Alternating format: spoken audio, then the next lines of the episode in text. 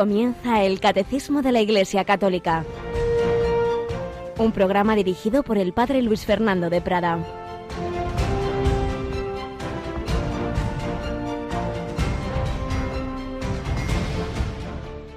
Esta es la voluntad de mi Padre, que todo el que ve al Hijo y cree en Él tenga vida eterna, y yo lo resucitaré en el último día. Alabados sean Jesús, María y José. Muy, muy buenos días, queridísima familia de Radio María. En este miércoles de Pascua, en este 18 de abril de 2018, en este mes pascual en el que seguimos celebrando durante 50 días la victoria de Jesucristo, resucitado y vivo. Victoria sobre el pecado, sobre la muerte, sobre la tristeza y la desesperanza. La victoria del amor sobre el odio se da en este Señor Jesús, nuestro Redentor, que nos invita a vivir con Él, que quien cree en el Hijo tenga vida eterna y yo lo resucitaré en el último día. Tenemos ya la vida eterna si tenemos a el Hijo de Dios y con él al Padre y al Espíritu Santo en nuestra alma, en nuestro corazón. La vida eterna no es una vida que no termina también, sino ante todo es tener la vida divina, tener a Dios en nuestro corazón. Esa es la vida de la gracia. Eso ya estamos llamados a vivirlo aquí. Pero quien vive así y muere así también resucitará en el último día. Y esto lo explicaremos esta noche, un poquito, en el hombre de Dios, como hay dos fases en la salvación escatológica. La, la salvación de nuestra alma al morir, cuando morimos con esa vida eterna, cuando morimos con Cristo y la plenitud de la salvación que incluirá el cuerpo en la resurrección en el último día. Pues para ello hace falta acercarse a Jesús, creer en Él. Y ahí está el gran debate, porque el Evangelio de la Misa de hoy también nos dice, el que cree en mí no tendrá sed jamás, pero como os he dicho, me habéis visto y no creéis. Decía Jesús a aquellas personas con las que estaba ahí debatiendo tras el milagro de la multiplicación de los panes. El Señor Jesús a todos llama, a todos nos invita a unirnos a Él, pero no nos obliga. Es el, gran drama de la lucha entre la gracia y la libertad, entre Jesucristo que nos invita a fiarnos de Él. El Señor es mi pastor, nada me falta, o pensar que no, que no, ya me las apaño yo mejor por mí mismo y vivir en una autonomía autosuficiente que acaba arruinando nuestra vida. Pues al Señor y a la Virgen María le pedimos que no, que no, que no hagamos eso, que nos fiemos de Él plenamente que nos fiemos de Jesús de manos de la Virgen María. Y aquí tenemos a Yolanda Gómez. Buenos días, Yoli. Muy buenos días, padre. Bueno, ayer tuvimos un día bonito, de esos días de muchísima comunicación con nuestros oyentes, unas 500 llamadas durante el día. Y bueno, pues vamos a recordar por si acaso alguien que nos esté escuchando ahora, ayer no se conectó, que ayer sobre todo pues dábamos dos, dos noticias. Una, que tenemos un nuevo número de atención al oyente que que no hace falta ya pasar por, por un 902 que sigue vigente también, pero tenemos un fijo, un 91 para consultas, encargos, pedidos, donativos, ¿verdad? Eso ¿Nos lo recuerdas? Es el 91 822 8010. 91 822 8010. Y a partir de las 9 de la mañana hasta las 10 de la noche, pues todos los días alguien podrá atender vuestras consultas, vuestras llamadas, vuestros encargos, vuestros donativos. Y en, entre esos encargos, la segunda noticia es que precisamente en esta semana en que celebramos el 91 cumpleaños del Papa Benedicto XVI, hemos preparado un DVD donde está toda la exposición que un servidor ha ido haciendo al cabo de cinco años de los diversos capítulos de los tres volúmenes de Jesús de Nazaret, esa estupenda obra del Papa Benedicto como teólogo, no, no es una obra de magisterio pontificio, pero donde está resumida pues todos sus años de estudio, de oración sobre nuestro Señor Jesucristo y la verdad es que ayuda mucho, pero es verdad que hay personas que les echa un poco atrás tanta página, tres volúmenes, algunas un poco densas y por eso pues es más fácil escucharlo y escucharlo resumido, donde yo he dejado un poquito de lado los aspectos más técnicos y hemos ido a lo esencial. Pues ahí lo tenemos en un DVD que podéis ir escuchando en 36 programas que hemos ido dedicando al cabo de cinco años, como digo, a ir exponiendo estos capítulos, estas preciosas y fundadísimas teológicamente exposiciones del Papa Benedicto sobre Jesús de Nazaret. Como es lógico, los últimos capítulos del tercer volumen son sobre la resurrección de Cristo. Ahí está el fundamento de nuestra fe, lo que estamos celebrando ahora. Ahí se dividen los hombres. Y como hemos hecho en días pasados, vamos a escuchar un corte que yo diría que es el corte fundamental de la película Resucitado, que como todas las películas sobre Jesús, nada es perfecto, tiene alguna cosa pues que no me gusta ni a mí ni a otros, pero bueno, en lo esencial está bastante bien para ver la evolución, la evolución de, de un pagano, de un romano, ante eso que dicen de que Jesús ha resucitado. Y vamos a escuchar en un corte las, las posturas de los hombres ante, ante ese hecho. Escuchamos cuando este oficial romano pues está hablando con, precisamente con uno de los soldados que hacía la guardia al sepulcro. Le habían obligado a decir y le habían pagado para que dijera que habían los discípulos robado, pero el oficial se lo encuentra bebiendo en una taberna y escuchamos entre ellos dos este diálogo que creo que es muy significativo de lo que ocurre también hoy día, de las posturas del hombre ante Cristo resucitado. No más mentiras. ¿Cómo se lo llevaron? ¿Qué pasó con el cuerpo del Nazareno? Nos olvidasteis de nosotros. Nos olvidasteis. No teníamos cena. Por eso el vino nos hizo dormirnos. Sí, sí, sí, sí, nos dormimos. Llevábamos dos días sin dormir desde la crucifixión. ¿Qué podía pasar? Vigilando el cuerpo de un muerto, así que... Cerramos los ojos por turnos hasta que... ¿Hasta que qué? Hasta que nos despertó un horrible... Un horrible... Un horrible resplandor. La noche desapareció. El aire olía quemado y las cuerdas ex- explotaron sin más. Y la piedra voló como una pluma y de repente el sol salió de la tumba. Era sol. Era... Era todo. Y luego una figura que... Una figura apareció.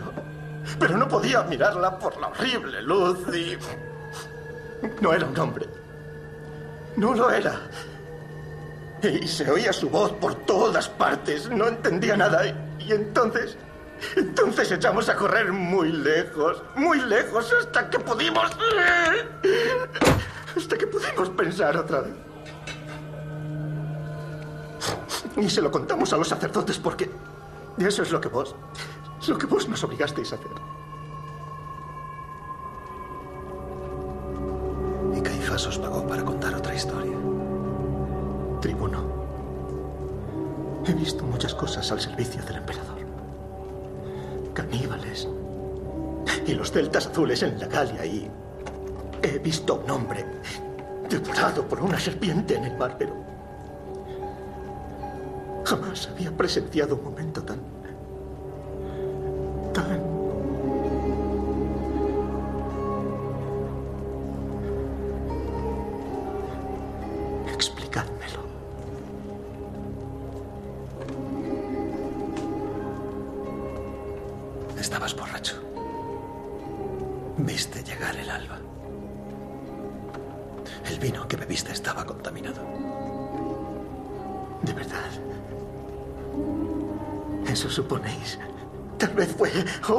incienso.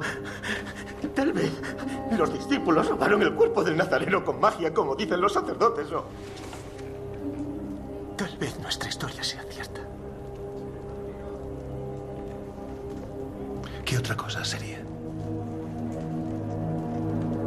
No lo sé. Por eso bebo.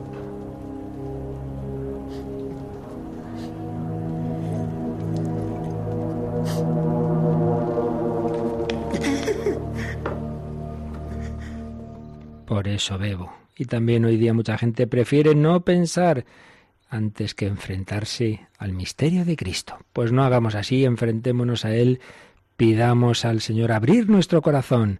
No, no, no estaban borrachos, no les pagaron, no los robaron. Cristo ha resucitado, pero para que tú estés convencido internamente, hace falta que tengas esa experiencia personal de Cristo resucitado. Busquémoslo en nuestro corazón. Y pedimos al Señor que nos ayude también a transmitir esta vida de Cristo resucitado con nuestra caridad, llamados a vivir en Cristo, llamados a la santidad. nos lo ha recordado el Papa en la exhortación Gaudete et Exultate, el número 8 menciona a Santa Teresa Benedicta de la Cruz, Edith Stein, que decía como muchas cosas que pueden ocurrir en nuestra vida no sabemos que se deben a un alma humilde, sencilla, santa, que está rezando por nosotros. Decía así Edith Stein citada por el Papa. En la noche más oscura surgen los más grandes profetas y los santos. Sin embargo, la corriente vivificante de la vida mística permanece invisible. Seguramente los acontecimientos decisivos de la historia del mundo fueron esencialmente influenciados por almas sobre las cuales nada dicen los libros de historia.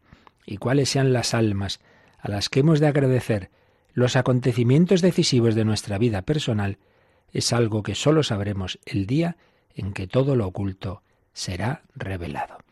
Lo que muchas veces haya ocurrido en nuestra vida y decimos, qué casualidad, hoy qué providencia, y tú no sabes, un día lo sabremos en el más allá, que se debía a que alguien estaba rezando por ti, ofreciendo algo de su vida por ti. Pequeños, aparentemente gestos de amor, como los que le gustaba recoger al padre José Julio Martínez. Hay mucha gente buena, como el que también ahora vamos nosotros a, recordar.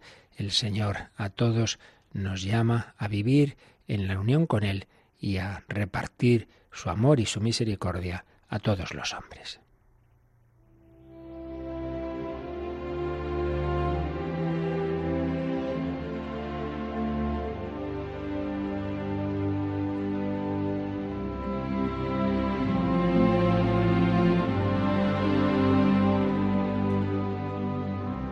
Uno de esos sencillos pero preciosos gestos de amor de tanta gente buena.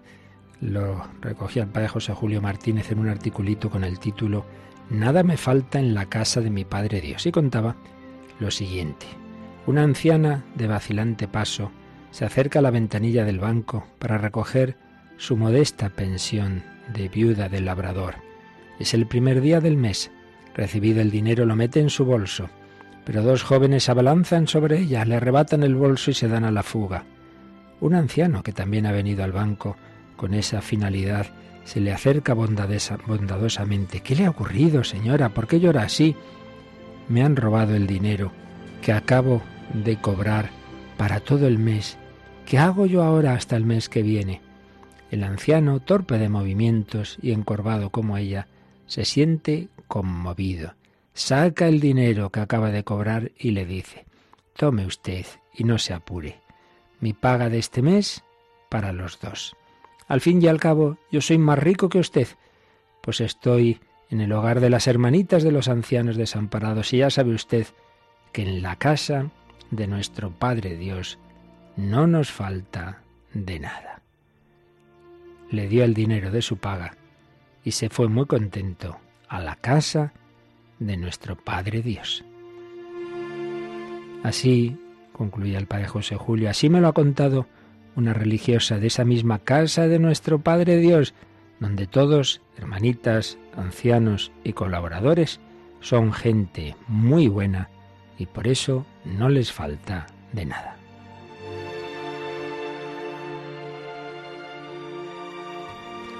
Pues sí, un gesto precioso de alguien que viendo a una persona en necesidad, pues decidió darle de lo suyo, porque a fin de cuentas él era más rico, pensaba, estando en esa casa de esas heroicas hermanas que conozco bien, que tanto bien hacen y en todo el mundo, acogiendo a esos ancianos que muchas veces pues nadie quiere en su casa. Gestos de amor en los que estamos llamados a transmitir la alegría, la esperanza de la resurrección de nuestro Señor Jesucristo.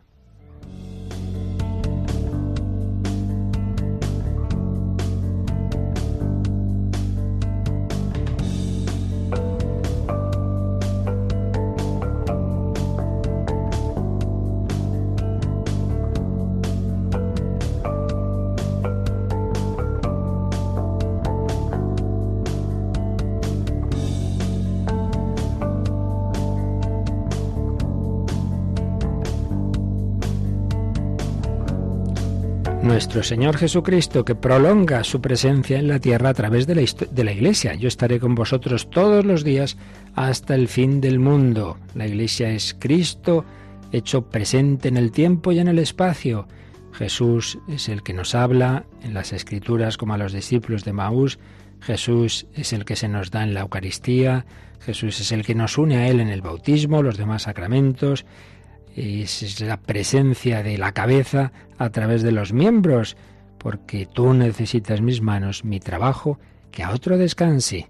A través de nuestras manos como de ese ancianito Jesús quiere llegar a todos los corazones. Pues bien, estamos viendo cómo la Iglesia es esa presencia de Cristo y de la Santísima Trinidad en definitiva, y por ello hay eh, entre las muchas imágenes de la Iglesia hay tres que describen pues lo que realmente es pueblo de Dios, cuerpo de Cristo y templo del Espíritu Santo. Acabamos el otro día de ver el primer apartado, la Iglesia, pueblo de Dios.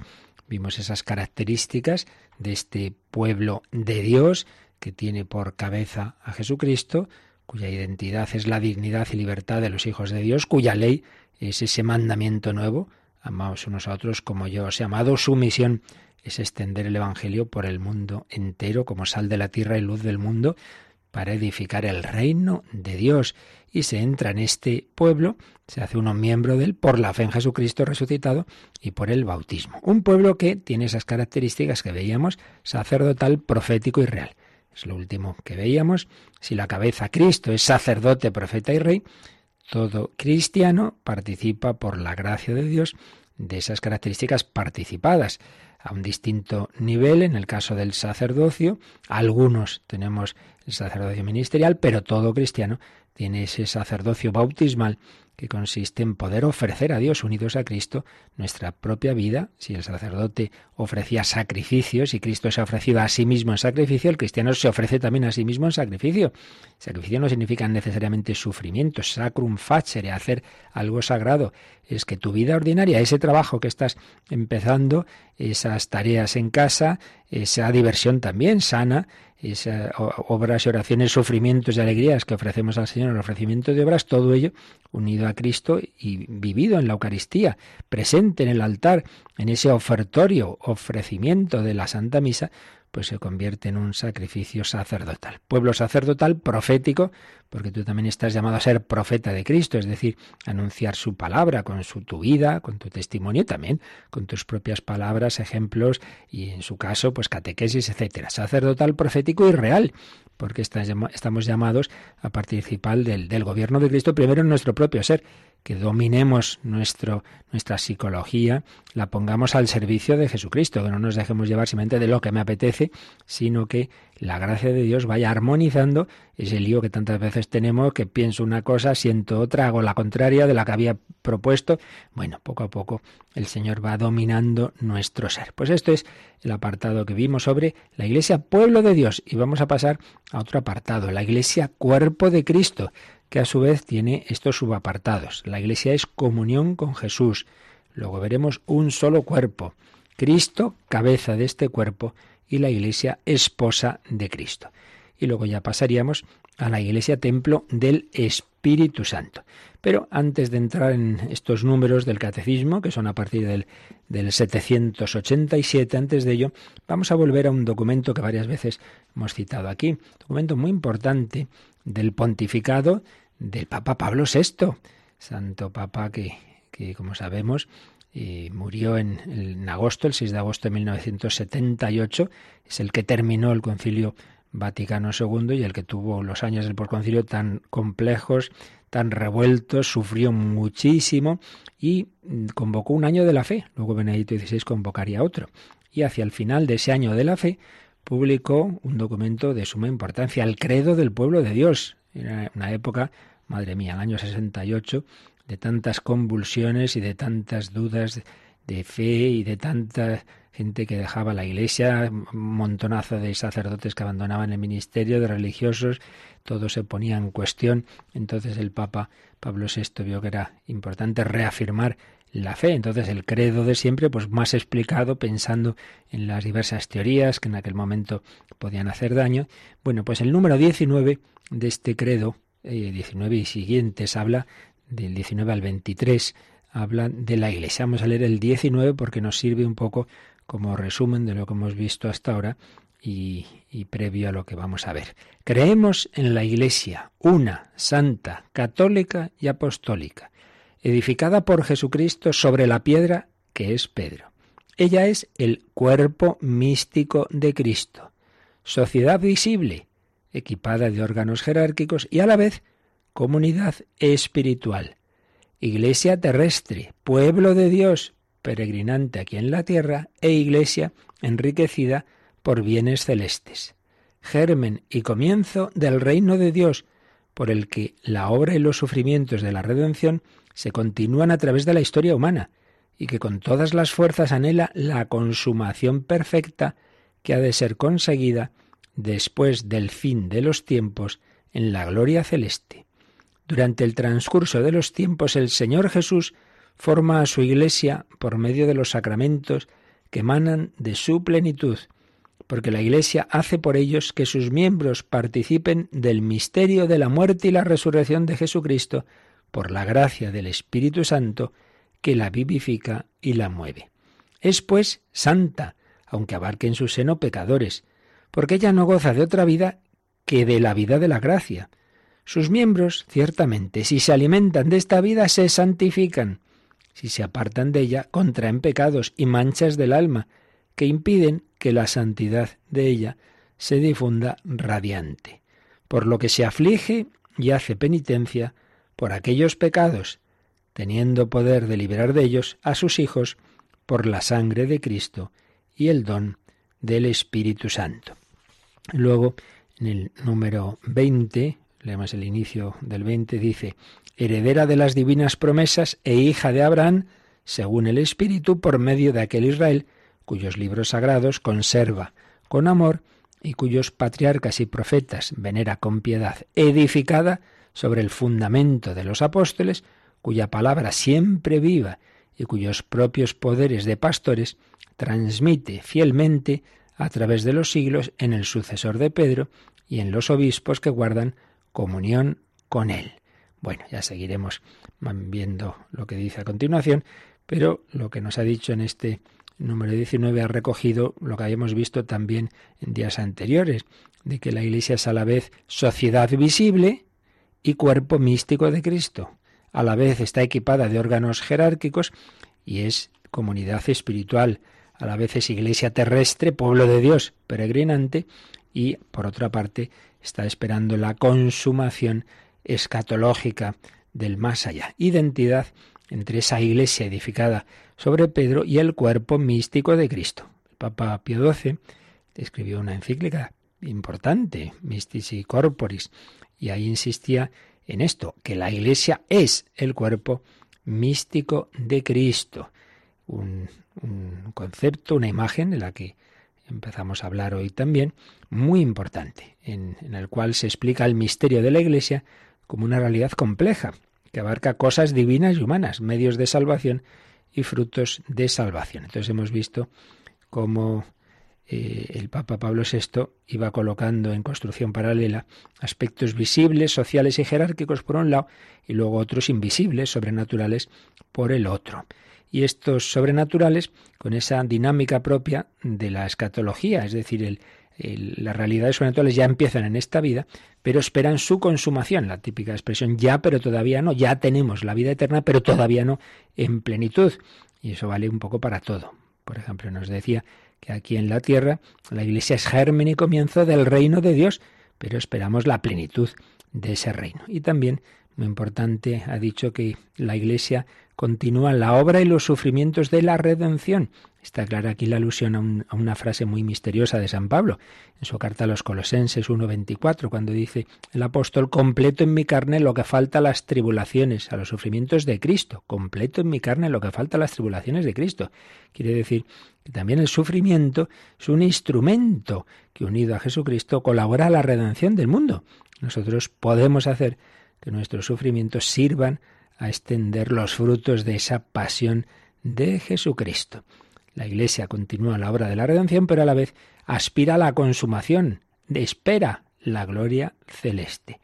Y mientras tanto, pues el Señor Jesús va formando a su Iglesia por medio de los sacramentos que emanan de su plenitud Él es la plenitud. De su plenitud todos hemos recibido gracia tras gracia, dice San Juan en el prólogo de su Evangelio.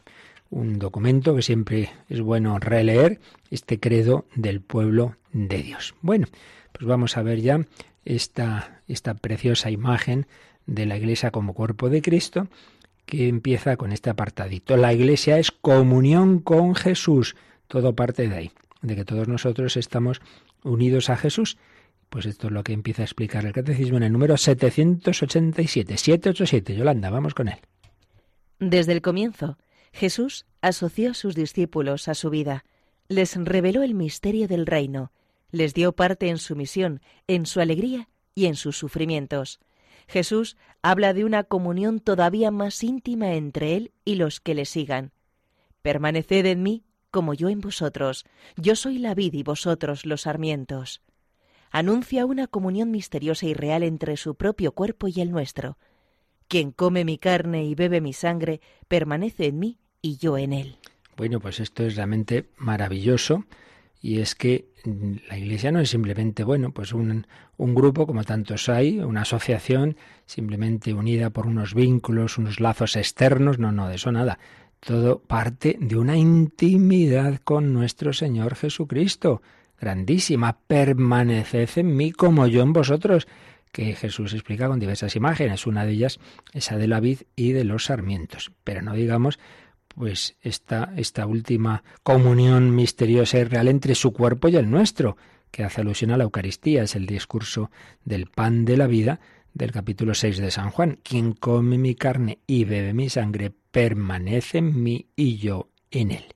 Vamos a recomenzar el número fijándonos en estas citas que pone el catecismo. Desde el comienzo, Jesús asoció a sus discípulos a su vida. Entonces ahí nos pone unas citas del, del, Evangelio de San Marcos. Jesús les dijo, Seguidme y os haré pescadores de hombres. Marcos 1.17, ahí empezó todo, en la orilla del lago de Tiberíades. Seguidme y os haré pescadores de hombres. Desde el principio, desde el comienzo, Jesús asoció a sus discípulos a su vida.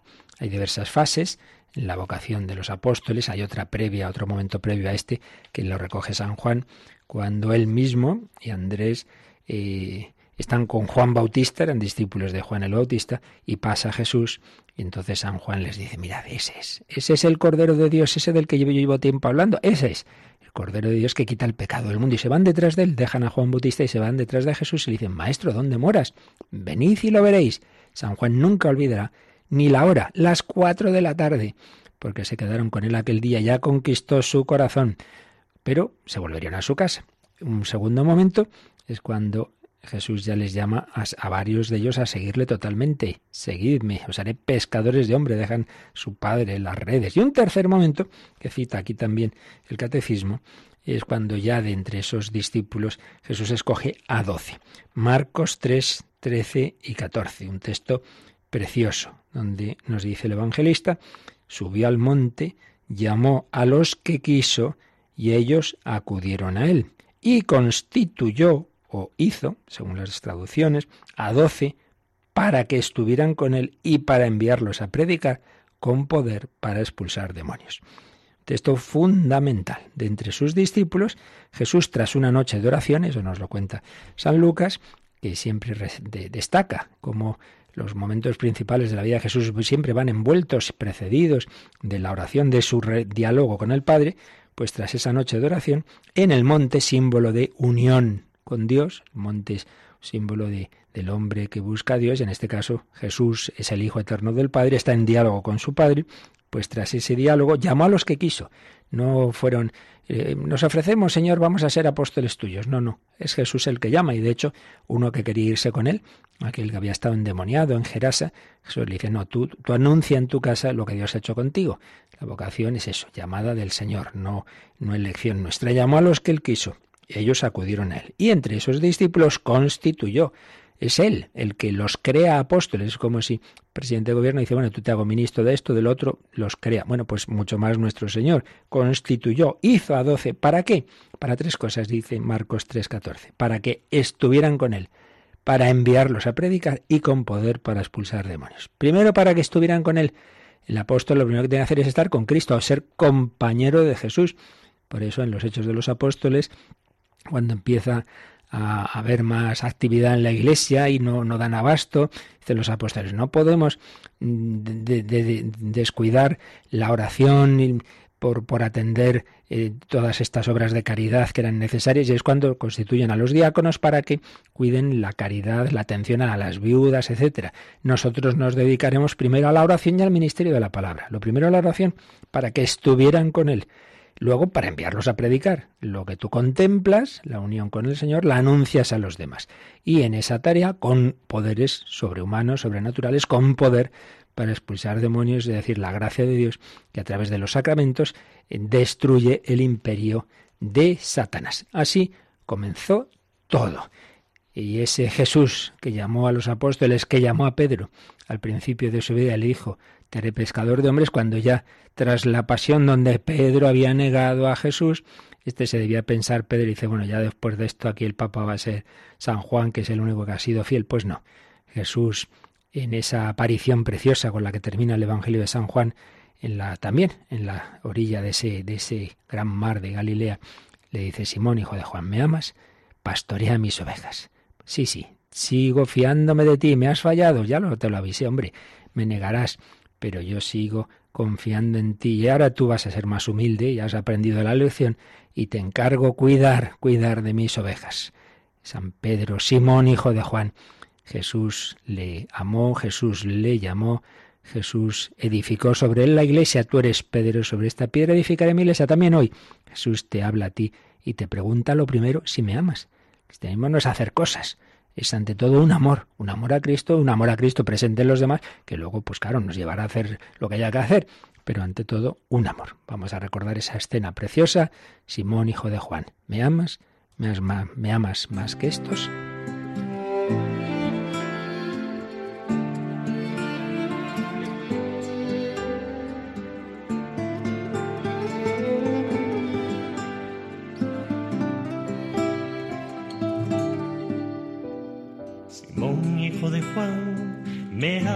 Amas más que estos, me amas más. Simón, hijo de Juan, me amas más que estos, me amas más. Señor, tú sabes todo, sabes que te quiero. Señor, tú puedes todo en la tierra y el cielo. Simón, hijo de Juan si me amas, apacienta mis corderos. Simón, hijo de Juan, me quieres más que estos, me quieres más. Simón, hijo de Juan, me quieres más que estos, me quieres más. Señor, tú sabes todo, tú sabes que te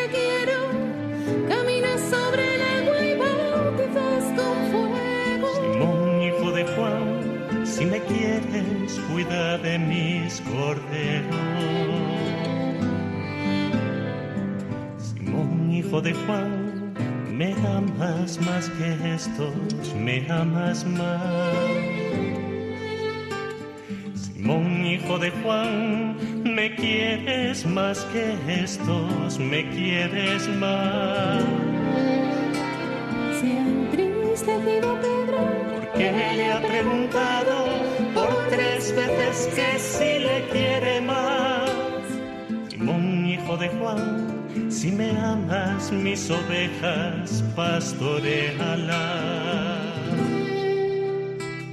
Te lo aseguro, cuando eras joven, tú mismo te ceñías e ibas donde querías. Pero cuando seas viejo, extenderás las manos, otro te ceñirá y te llevará donde tú no quieras. Y añadió, sígueme, Simón, hijo de Juan, sígueme, Simón, hijo de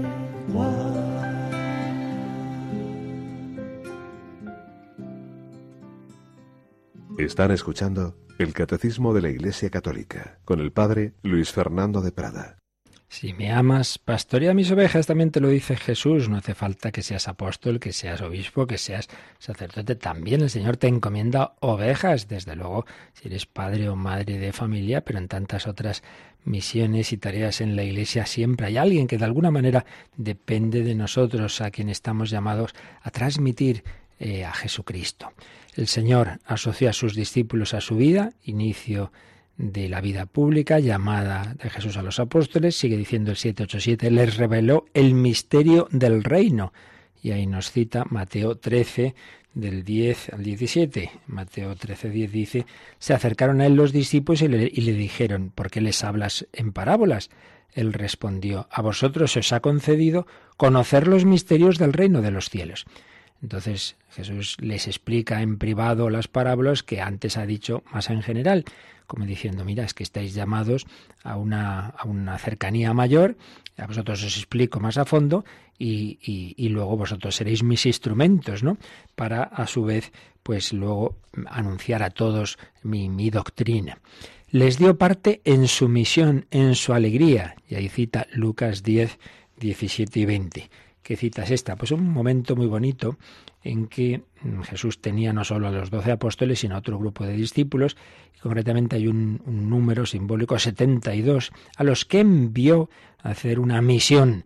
Aquí vamos a hacer prácticas de, de misión pastoral, no una misión apostólica. Los envió de dos en dos a anunciar el reino de Dios. Y dice este texto de San Lucas, volvieron los setenta y dos llenos de alegría, diciendo, Señor, hasta los demonios se nos someten en tu nombre. Él les dijo, yo estaba viendo a Satanás caer del cielo como un rayo. Mirad que os he dado poder para caminar sobre serpientes y escorpiones y contra toda la fuerza del enemigo, sin que nada pueda haceros daño. Pero no os alegréis de eso. No os alegréis de que se os sometan los espíritus. Alegraos más bien de que vuestros nombres están ya inscritos en el cielo. Una preciosidad de texto vienen los apóstoles están contentos, se lo cuentan a Jesús, como esos niños que vienen del colegio a contar a papá, mamá, pues lo que han hecho, las notas buenas, etcétera. Y Jesús les dice, sí, sí, todo eso está muy bien. Yo os he dado poder para que a través de vuestras palabras, pues eh, echar el dominio de Satanás. Eh, yo le he vencido, no faltaría más y entonces no va a ocurrir nada que yo no quiera, estáis en mis manos, pero no os alegréis de eso, no os alegréis de que las cosas vayan bien, a veces no irán bien, a veces no se convertirá nadie, a veces os perseguirán y os matarán. Esa no es la clave de la alegría, porque entonces seríamos como todo el mundo, que está contento si le salen las cosas bien y, triste si le salen mal. Contento si ha ganado tu equipo, triste si ha perdido. Contento si has aprobado y triste si has... Sí, normal, sí, claro, pero estamos llamados a una alegría permanente, por encima de que las cosas salgan bien o mal. La felicidad cristiana no es de éxitos y entonces nos hundimos con los fracasos. No, no, no. Hay algo permanente en los éxitos de los fracasos, que el amor de Dios. Alegraos de que vuestros nombres ya están escritos en el cielo. En el cielo es una manera judía de decir en Dios, en el corazón de Dios. O sea, el fundamento de vuestra alegría es que a ti Dios te lleva en el corazón. Tu nombre está escrito en el cielo, en el corazón de Dios. Y que luego te salga esto o lo otro, mejor o peor, mira, eso hay que hacer lo que se pueda, pero eso ya es muy secundario, porque eso no va a anular el amor incondicional de Dios. Es lo que les dice Jesús a los apóstoles y nos lo dice a todos nosotros. Madre mía, llevo aquí dos años dando clase, dando catequesis, educando a mis hijos y mira, al final qué desastre, me, hundo. No, hombre, no. Tú, estás en manos de Dios, amado por Él, Él quiere a esos niños más que tú. Bueno, tú has sembrado, fiémonos del Señor. Ahí está esa semilla, ya dará su fruto, pero no, no, no hagamos depender nuestra alegría, nuestra felicidad de los éxitos o fracasos de lo que hacemos. Alegraos más bien de que vuestros nombres, es decir, vuestras personas, ya están escritas en el cielo, es decir, en el corazón de Dios.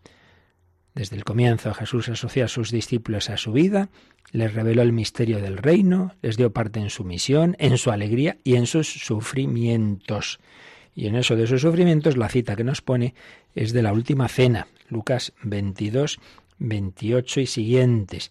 Cuando Jesús a esos apóstoles que dentro de una hora o dos le van a abandonar, pero como Jesús siempre dice lo positivo, les dijo, Vosotros habéis permanecido siempre a mi lado en mis pruebas. Qué bonito. Vosotros habéis estado siempre conmigo cuando han empezado a atacarme unos y otros, vosotros habéis permanecido conmigo en mis pruebas. Por eso, del mismo modo que mi Padre dispuso a favor mío del reino, yo también dispongo de él a favor vuestro, a fin de que en mi reino comáis y bebáis a mi mesa y estéis sentados sobre tronos para juzgar a las doce tribus de Israel. O sea, así como el Padre me ha dado a mí, su Hijo eterno hecho hombre, el reino yo os lo doy a vosotros, de manera que en el más allá estaréis conmigo, sentados sobre tronos, vais a participar de mi poder divino de juzgar. Solo Dios puede juzgar y el, Padre le ha entregado al Hijo del hombre, a Jesucristo, ese poder de juzgar, juez universal, juzgará vivos y muertos. Bueno, pues vais a ayudarme vosotros, por así decir, vais a entrar en esa, en esa misión, vais a estar en mi reino a mi lado. ¿Por qué vais a estar en mi reino? Porque aquí habéis estado a mi lado en el sufrimiento. Bueno, ya decimos que con muy buen corazón porque en un ratito le van a abandonar. Bueno, sí, pero luego ya convertidos como, como Simón, hijo de Juan, ya sí van a ser más fieles al Señor y de hecho pues van a ser mártires los apóstoles. Parece que San Juan el único que no, pero que también sufrió muchísimo y pero sí, pero en ese mismo espíritu de martirial de, de fidelidad a Jesucristo. Vosotros habéis permanecido siempre a mi lado en mis pruebas. Los apóstoles con Cristo en las alegrías y en los sufrimientos, como en el matrimonio, salud y enfermedad, tristezas y alegrías, porque los apóstoles y todo cristiano, todo miembro de la Iglesia está llamado a, siguiente cita, permaneced en mí como yo en vosotros. Yo soy la vid y vosotros los sarmientos. Jesús así anuncia una comunión misteriosa y real, que sobre todo va a ser intimísima con la Eucaristía. Ya no solo es que nos unamos externamente o que tengamos mucha cercanía, mucha intimidad. No, no, es que vamos a poder hacer eso que una madre a veces le dice a su bebé, te comería. A veces, bueno, no se lo come, pero sí podemos comer a Jesús. Quien come mi carne y bebe mi sangre, permanece en mí y yo en él. Esta unión con el Señor, pues la expresa de distintas formas. Una imagen es esa de la bici y los sarmientos. El catecismo nos recuerda, al margen nos dice, Mirad si queréis el número 755 en el que ya hablamos de esto. Bueno, pues vamos a releerlo un momentito. Lo vimos hace unos días. Dentro de las imágenes de la iglesia hay varias que hablan de esa unión con el Señor y una de ellas la vid. Si te parece, Yolanda, releemos este número 755. La iglesia es labranza o campo de Dios. En este campo crece el antiguo olivo cuya raíz santa fueron los patriarcas y en el que tuvo y tendrá lugar la reconciliación de los judíos y de los gentiles. El labrador del cielo la plantó como viña selecta. La verdadera vid es Cristo, que da vida y fecundidad a los sarmientos, es decir, a nosotros, que permanecemos en Él por medio de la Iglesia y que sin Él no podemos hacer nada. La verdadera vid es Cristo, que da vida y fecundidad a los sarmientos, a nosotros, que permanecemos en él, ¿cómo? Pues por medio de la iglesia. Para dar fruto, el sarmiento si se separa de la vid se seca y no vale para nada. Hay que estar unido a la vid, es decir, a Cristo. ¿Y cómo? Por la iglesia. Porque en la iglesia recibo su palabra, su cuerpo, su, su gracia a través de los diversos sacramentos, etcétera. Sin él no podemos hacer nada. Sin mí no podéis hacer nada. No dice podéis hacer poco, dice nada. Es decir, cuando hacemos obras apostólicas, caritativas, etcétera, pero separados de Cristo, pues mira, chico, eso no, no sirve. Eso tiene, aparentemente puede parecer muy bueno. Y fíjate, esa persona, pues si da muchas limosnas, sí, sí, también esos ricos que Jesús veía que echaban ahí en, en aquello, en el templo, cuando vio en cambio una viuda pobre que echaba muy poquito, y Señor que ve el corazón, dice, esa ha echado más que los demás porque lo importante no son las acciones externas. Ya dice también San Pablo, puedo dar todos mis bienes a los pobres y echar mi cuerpo en el fuego si no tengo amor. Y amor es el amor de caridad, el amor divino que nos infunde a Jesucristo. Y para ello hay que estar unido a Él. Sin mí no podéis hacer nada. Número 787, la Iglesia Comunión con Jesús. Bueno, pues se nos ha ido el tiempo, pero bueno, vamos por lo menos a leer y dejamos ya para mañana leído y mañana lo explicamos si Dios quiere el siguiente número, el 788. Cuando fueron privados los discípulos de su presencia visible, Jesús no los dejó huérfanos. Les prometió quedarse con ellos hasta el fin de los tiempos. Les envió su Espíritu. Por eso La comunión con Jesús se hizo en cierto modo más intensa, por la comunicación de su espíritu a sus hermanos, reunidos de todos los pueblos. Cristo los constituye místicamente en su cuerpo. Fijaos, este paso es muy importante, ya digo que ya explicaremos con más calma, pero eh, el, el, paso de un número al otro es el siguiente. En el 787 se nos ha hablado de la comunión que Jesús tuvo con sus discípulos en su vida terrena. En su vida terrena, pues eso, los llamó, vivían con él, eh, compartían sus alegrías, sus sufrimientos, estuvieron en la última cena y anunciaba Jesús una situación siguiente en la que iba a darse esa, esa unión a través de la Eucaristía. Pero ahí se quedó la cosa. Y sin embargo, después de su pasión, muerte y resurrección, ya no van a estar con él de la misma manera que antes. Ya no es estar conviviendo con Jesús donde estamos. Hoy estamos todos en Cafarnaún. No, hoy nos vamos a Betania. No, los discípulos fueron privados de su presencia visible. Y entonces ya no va a haber unión con Jesús, al revés, más íntima, porque ya no va a estar, mira, está a, cinco metros lo tienes. No, no, no, está en sus almas, está en su corazón, está vivo en ellos, porque por su espíritu, Cristo resucitado, vive en nuestro interior, incluso, incluso corporalmente, como recordábamos antes, por la Eucaristía. Quien come mi carne y bebe mi sangre permanece en mí yo en él. Por eso, la unión con Jesús, la comunión con Él, que se daba de una forma más externa en la vida terrena de Jesús, después se va a dar de una forma más íntima todavía, y es en la que estamos nosotros, llamados a la comunión con Cristo, en su cuerpo recibiendo el cuerpo de Cristo, nos hacemos cuerpo de Cristo. Es decir, recibiendo el cuerpo eucarístico de Jesús en la comunión, nos hacemos cuerpo místico de Cristo en la iglesia. Somos miembros de su cuerpo, por eso Jesús le dirá Saulo, Saulo, Saulo, ¿por qué me persigues?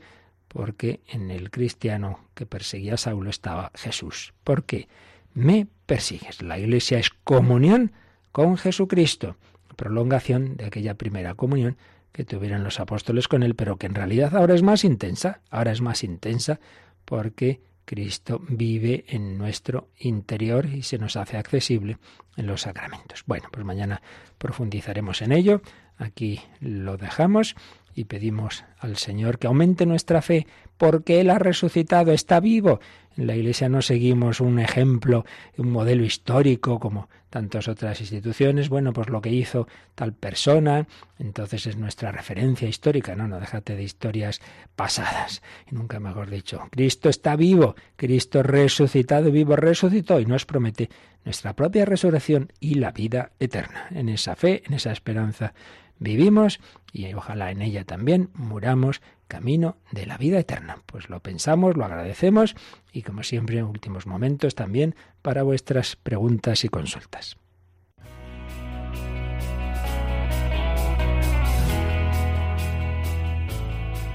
Participa en el programa con tus preguntas y dudas. Llama al 91 005 9419. 91 005 9419 también puedes escribir un mail a catecismo arroba arroba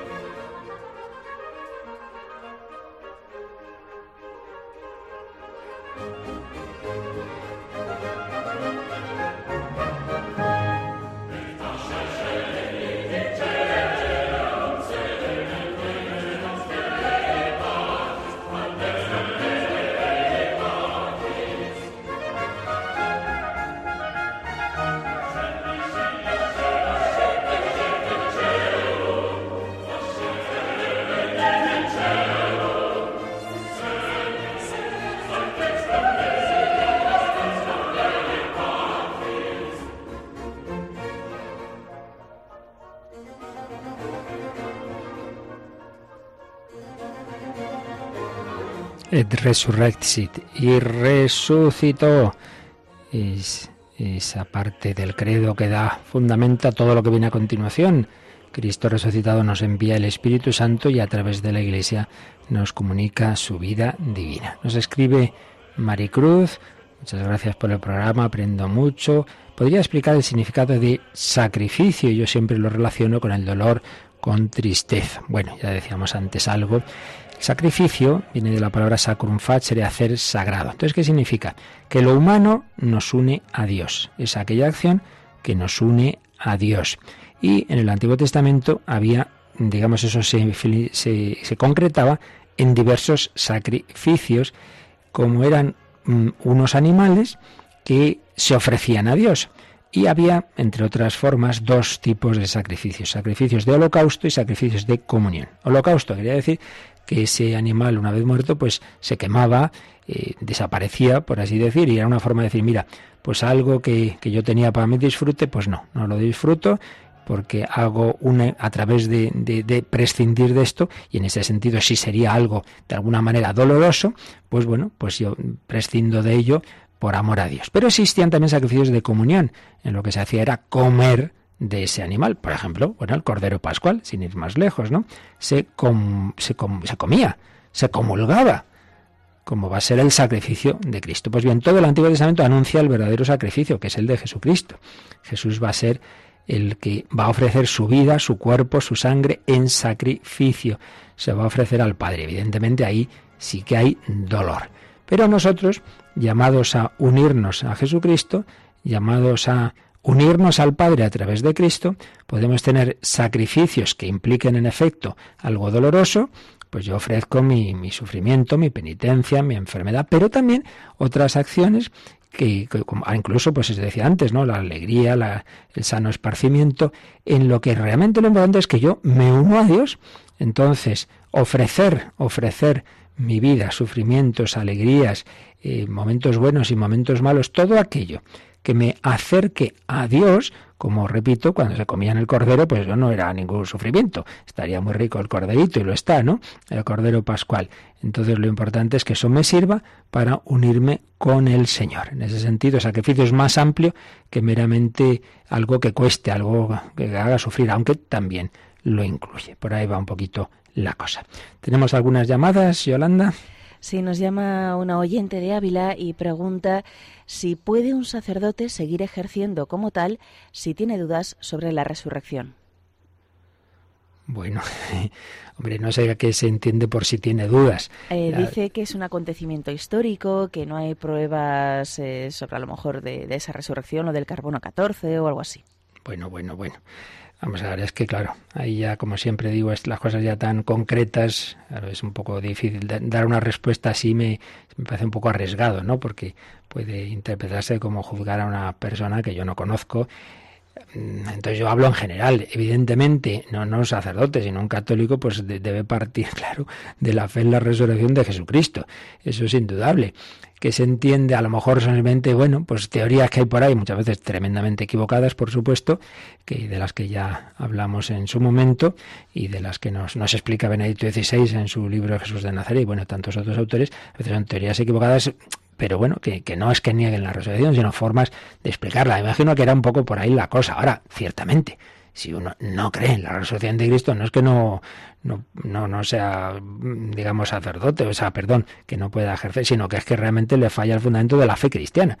Pero en fin, es que decir más sin conocer de cerca el asunto me parece un poco arriesgado. Lo que está claro es que el fundamento de la fe cristiana es que Cristo ha resucitado, y si no, pues en efecto estamos anunciando eh, cosas sin ningún, sin ningún fundamento. ¿Qué más?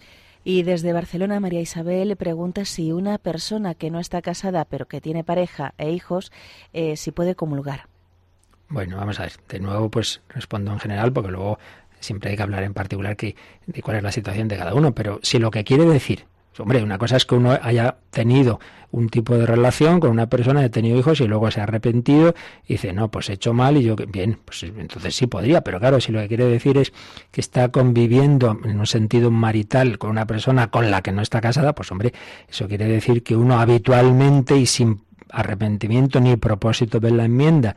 Vive en una situación objetiva, el corazón de cada uno solo Dios pero, conoce, pero objetivamente hablando, si uno está en una situación, eh, objetivamente digo, eh, de, de, pecado en sí mismo, porque, porque es contrario a la ley de Dios que uno conviva maritalmente con quien no es su marido.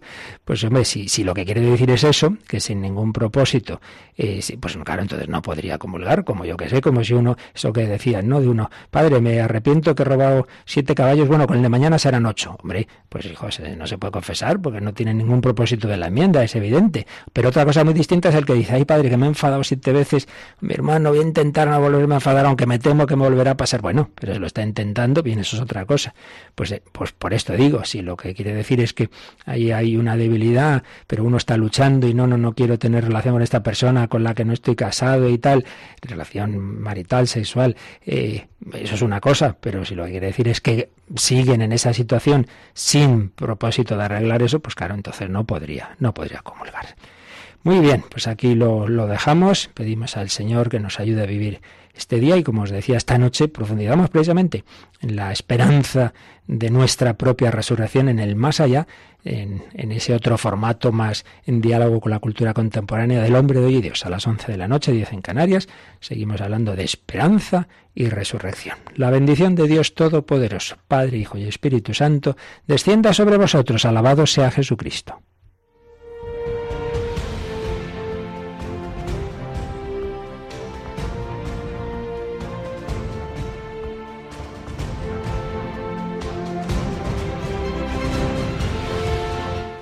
Han escuchado en Radio María el Catecismo de la Iglesia Católica, un programa dirigido por el Padre Luis Fernando de Prada.